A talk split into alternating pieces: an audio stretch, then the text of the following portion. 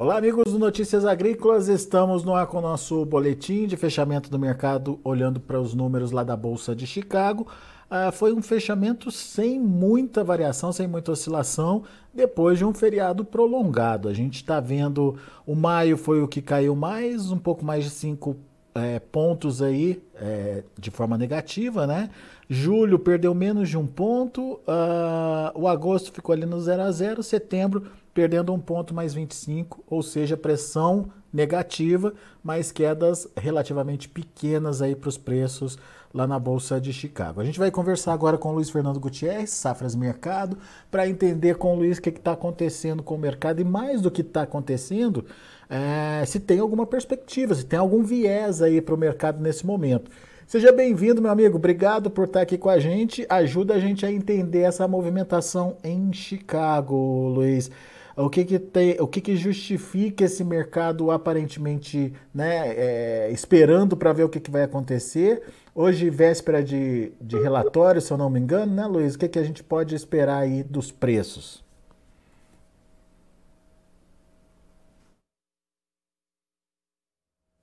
Oi, Luiz. Parece que a gente perdeu a conexão com o Luiz Fernando Gutierrez. Vamos tentar restabelecer a conexão, vamos ver se Luiz Fernando é, já, já atende com a gente, mas eu estava dizendo que foi um dia de queda para a soja, mas quedas relativamente pequenas. Luiz, você já me ouve? Opa, tô, tô ouvindo, Alex. Muito tô bem. Ouvindo? Agora sim. Estava ah, te perguntando sobre esse comportamento dos preços lá em Chicago. Como é que a gente pode analisar o mercado nesse momento, Luiz? Bom, Alex, não sei se ouviram, mas boa tarde, boa tarde a todos. Obrigado pelo convite mais uma vez.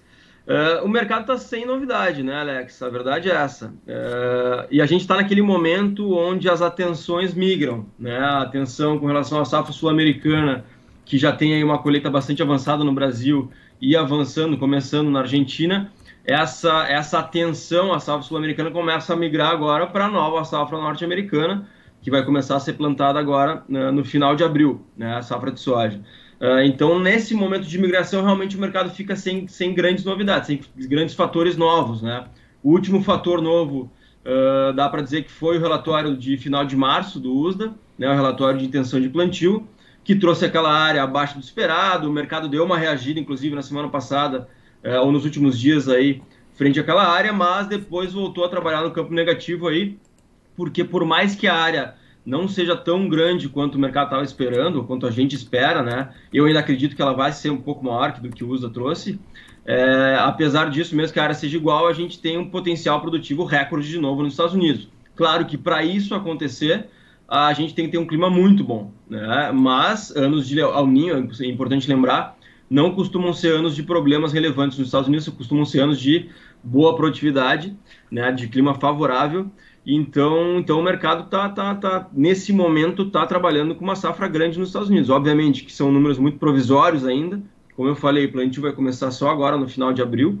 Uh, mas a gente tem uma possibilidade de uma safra grande nos Estados Unidos acima de 120 milhões. E é por isso que a posição lá de safra nova novembro já trabalha mais próxima de 13 dólares, né? E dependendo do tamanho da safra, a gente vai ter novos ajustes aí uh, nas próximas semanas, porque a gente está entrando, né? Principalmente a partir de maio, no mercado climático americano e a gente deve ter um, um mercado climático bastante agitado, embora, como eu tenha comentado, anos de El não, não, não costumam ser anos de problemas relevantes para os Estados Unidos. Amanhã é dia de relatório do USDA, Luiz. Esse relatório é importante, pode trazer alguma configuração diferente aí em termos de expectativa de oferta e demanda? É um relatório bem pouco importante, Alex, porque é um relatório que ainda não traz os números da, da, da, da nova safra, né? O relatório que traz os primeiros números de oferta e demanda dos Estados Unidos e do mundo, né? É, é o relatório de maio, né? O próximo é o próximo depois de abril, né? É, então não é um relatório muito importante, não. Embora é, esse relatório deva trazer é o que o mercado espera, né? Um novo corte na produção argentina. Né? O mercado já trabalha há um bom tempo com uma safra abaixo de 30 milhões e o USA está mantendo uma safra acima de 30 aí, né? desde, desde o início. E eu acho que está na hora do USA trazer um pouquinho mais para dentro da realidade, realmente, porque a, a quebra argentina foi muito grande, está sendo né? muito grande nessa temporada. E então há espaço para o USA cortar a safra argentina. Mas, Alex, é, qualquer, acho que qualquer dado novo com relação à safra sul-americana uh, já está, de certa forma, precificado. O mercado já, já, já sabe, já sabe que o problema é grande na Argentina. Eu acho que só falta, falta só o USDA né, é, é, trazer esse ajuste de número, que o resto do mercado já trabalha com o número abaixo de 30 há um bom tempo. No Brasil, é, é possível que o USDA traga um pequeno ajuste positivo. Uh, nós, inclusive, né, nós de Safras, na semana passada, uh, trouxemos um ajuste positivo, porque a gente percebeu que ao longo do mês de março, quando a colheita andou mais no Brasil, a gente percebeu que cara, os, os, estados da faixa central do Brasil estão colhendo muito bem. A verdade é essa. Inclusive, a gente deve ter recorde aí em alguns estados, e o destaque é o estado do Mato Grosso, né, que já é a maior área, já é a maior produção, né, naturalmente, e a, a, apesar disso, vai ter a maior produtividade recorde de, de, sua história, provavelmente nessa temporada. Então, a produção brasileira é muito grande. A gente está trabalhando com o número de 155 agora, é, era 152,4 anterior. Uh, mesmo com perdas no Rio Grande do Sul, a safra brasileira vai ser muito grande, vai ser recorde. Então, existe um espaço para o USA trazer esses ajustes de safra sul-americana, mas que eu entendo que já estejam precificados. E alguma coisinha mexer em estoque americano, mas se mexer vai ser muito pouco. Né? Eu acho que seria uma surpresa se mexesse muito. Talvez mexer um pouquinho em esmagamento, em exportação, que, né, que, que, que diminua um pouquinho o estoque americano, mas nada que mude a cara do quadro de oferta e demanda americano. Muito bem.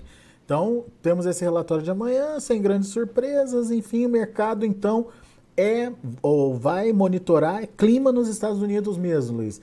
Quando que começa o plantio da soja? O milho já começou, né? Isso, o milho está tá nos primeiros dias de plantio nos Estados Unidos. Está começando numa, dentro da janela ideal, né? Está começando na, na, dentro do esperado, digamos assim. E se o clima ajudar, a gente deve ter, né, ajudar no sentido de não ter chuvas excessivas que impeçam o avanço dos trabalhos uh, o início dos trabalhos, no caso da soja, a gente deve ter os trabalhos de, de plantio da soja começando a partir do dia 20, 21 de, de, de abril. Então, mais uns 10, 12 dias aí. Muito bem. Agora, o clima, uh, Luiz, esse ano, ele vai ser importante por causa do tamanho da safra, ou seja, é de novo aquela safra apertada que não pode haver perda, ou vai ser importante porque pode dar tranquilidade aí para o mercado se vier uma boa safra? Ele vai ser importante, Alex, porque a verdade é que os Estados Unidos eles estão encerrando essa temporada, ou vão encerrar em agosto, né, com estoque bem baixo. A verdade é essa. A gente lembra que ano passado eles tiveram problemas de produção, não foram problemas tão grandes, né, mas foi uma safra abaixo do esperado, né, uma safra 116, 117, 116,5, se não me engano agora. É, então, é, o estoque americano não vai ter muita folga nesse ano, né, ou, ou não vai encerrar a temporada muito folgado. Isso quer dizer que o mercado climático americano vai ser mais sensível, ainda mais porque a área não deve crescer, pelo menos inicialmente o USA nos, nos trouxe, né? Não deve crescer praticamente nada. Então, com uma área estável nos Estados Unidos, por mais que exista o potencial produtivo recorde, é, o clima tem que ser perfeito para isso, tem que ser muito bom, né? E não que não possa acontecer, mas a gente sabe que algum probleminha já pode trazer a safra americana para não ser recorde, digamos assim.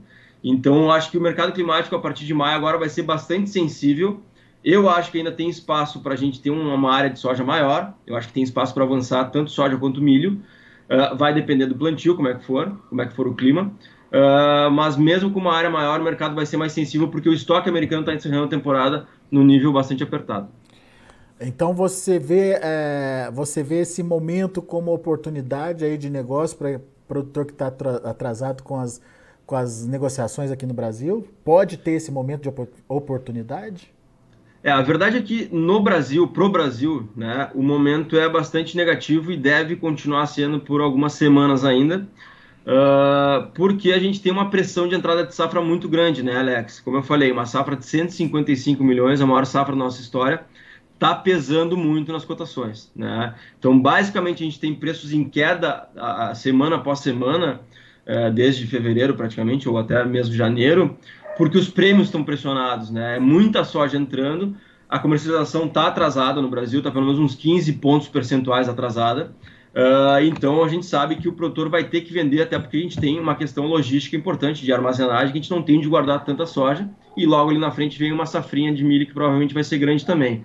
Então a tendência para o mercado brasileiro continua sendo negativa, mas respondendo mais diretamente a pergunta, Sim, o mercado climático americano sempre pode trazer alguma oportunidade. E a gente vem falando aqui nas safras, né, para os nossos clientes, que qualquer respiro de Chicago nesse ambiente de primeiro semestre, que é um ambiente negativo para o preço brasileiro, tem que ser aproveitado se houver necessidade. Né? Se o produtor precisa vender, fica de olho quando Chicago der uma respirada, como deu nos, né, recentemente aí, depois da, da, do relatório diário do USDA, o produtor tem que aproveitar, porque vão ser raros os momentos, eu acho, que a gente vai ter uh, esses momentos positivos para preços no primeiro semestre brasileiro.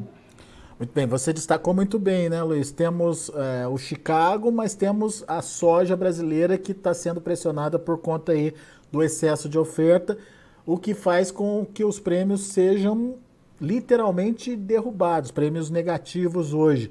É, mesmo com a safra superando aí 70%, 80% de colheita, Luiz? Sim, a tendência continua negativa, é, por mais que os trabalhos já estejam bastante avançados, né? A gente tem praticamente trabalhos encerrados aí no Mato Grosso, tem outros estados do Centro-Oeste e Sudeste avançando para a reta final. A gente tem ainda algum atraso no Rio Grande do Sul, no sul do Brasil, aí Paraná ainda com algum atraso, mas mesmo assim é muita soja entrando, Alex, e a gente tem uma necessidade de venda do produtor, porque de novo a gente tem um problema histórico de armazenagem, né, no, no Brasil. Uh, não é de uma hora para outra, de um ano para outro que a gente resolve isso, e né, por mais que a gente avance e melhore essa questão, a gente sempre está correndo atrás da roda, até porque a gente vem aí de ano após ano aumentando safra, né, tirando ano passado que a gente teve uma quebra muito importante. Mas a verdade é que o avanço da produção nesse ano é muito maior do que a gente tem avançado em, em capacidade estática, e de novo, tem a questão da safrinha, que provavelmente vai ser grande, a gente trabalha com uma safra grande aí inicialmente, e a gente não tem aonde guardar tudo isso, então o produtor tem que vender, né? Até porque ele vendeu muito pouco, tem necessidade de venda maior, embora ele esteja mais capitalizado, né? O produtor do centro do país, mas existe essa necessidade e essa necessidade de venda é o que pressiona prêmio. Então a gente deve ter um primeiro semestre inteiro aí de prêmios bem pressionados. Claro, quanto mais a gente vai avançando né, na, na, na comercialização, vai avançando mais para o segundo semestre, os prêmios tendem a ficar menos pressionados por uma questão sazonal também. Mas a gente tem prêmio negativo até pelo menos o mês de junho, junho, julho, né, dependendo do momento. Então, o primeiro semestre deve ser realmente de, de, de, de preços mais pressionados e prêmios bastante pressionados. Muito bem.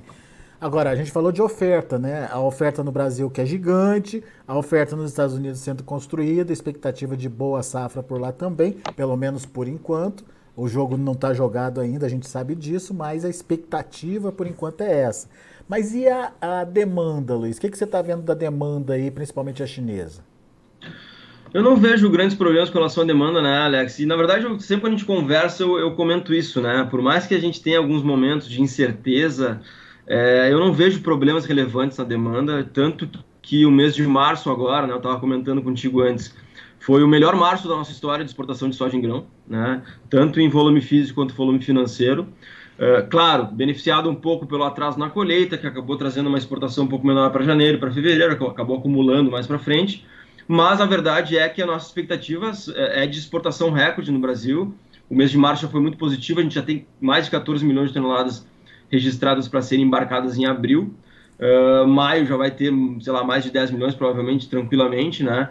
Então a gente está dentro da normalidade com relação à demanda chinesa. Não vejo grandes problemas, grandes preocupações com relação a isso.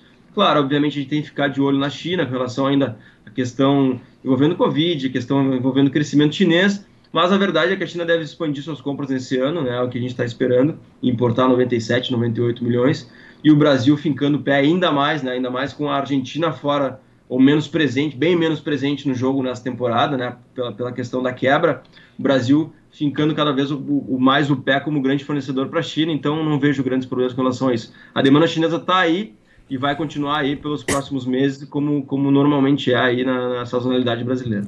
Esse soja dólar que os argentinos estão anunciando aí, você acha que não influencia na, na, demanda brasileira, não? Muito pouco, muito pouco, né? A gente já viu isso acontecer no ano passado, não mudou quase nada o mercado, é, embora agora parece, parece ser um dólar um pouquinho mais amplo, a verdade é que não, não, a tendência é não mudar muita coisa, não. Até porque a Argentina não tem muito que exportar mais ou que ganhar mais de mercado, porque ela não tem soja. Né? Ela tem muito pouca soja, ela vem de três anos consecutivos de problemas, né, de safra decrescente, né, caindo aí a, a, nos últimos três anos. Então ela já vem de estoques apertados e vem, uma, e vem com uma produção com quebra recorde nessa temporada. Então não, não vai adiantar muito, não vai mudar muita coisa, porque a Argentina não vai conseguir acessar mais o mercado exportador, né, como vinha acessando antes, ou como vinha participando antes, e a verdade é que ela vai ter que diminuir exportações nesse ano e aumentar a importação de soja. Uh, então, e, né, e também diminuir a exportação de farelo, provavelmente farelo e óleo. Então, assim, não, não muda muita coisa. O mercado não é, realmente não, não, não, não é impactado por essa questão. embora possa incentivar um pouquinho lá dentro o produtor a avançar um pouquinho na comercialização, mas a verdade é que no final das contas não deve mudar os números de exportação argentinos. Muito bem. O fato é que o produtor ele está diante de um momento de muita pressão no, no preço da soja dele aqui no mercado interno, Luiz. É, qual que é a sua orientação para esse produtor? Tá difícil, né? Esse momento é difícil de vender, o preço está em queda, como eu falei, deve continuar pressionado por, por algumas semanas ainda, salvo algum repique de Chicago, até mesmo do câmbio, né? Né? Até porque a gente, com esse governo brasileiro e tudo pode acontecer. Uh, então, o mais importante é o produtor ficar de olho. Se ele tem necessidade de venda, ele tem que ficar de olho nesses, nessas duas variáveis, principalmente porque a variável prêmio não vai mudar, vai continuar esse prêmio negativo e pressionado né, por, por, por, um bom tempo.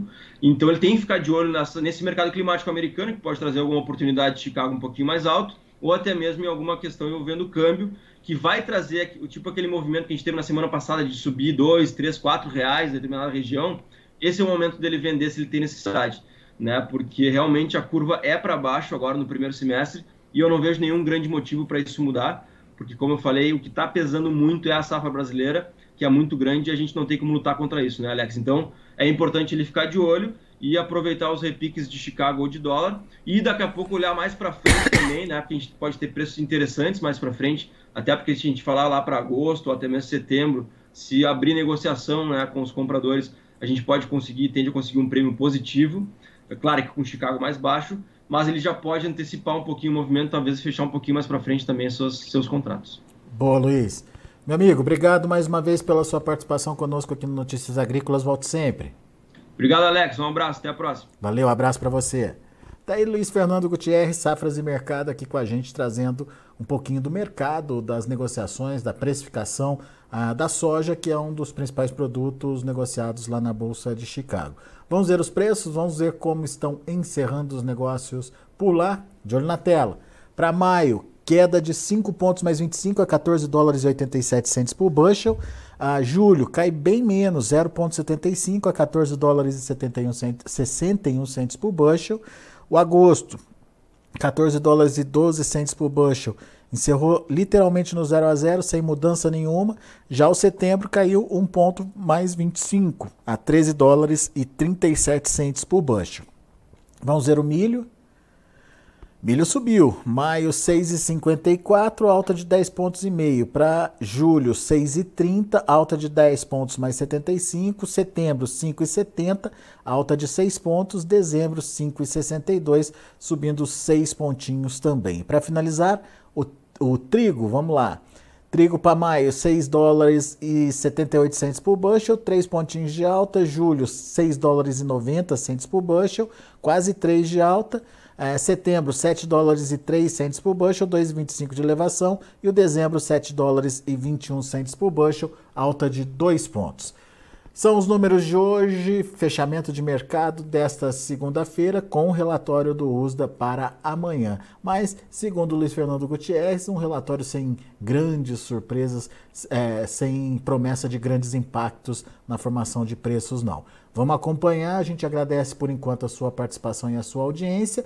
E na sequência tem mais informações e outros destaques para você aqui no Notícias Agrícolas. Continue com a gente.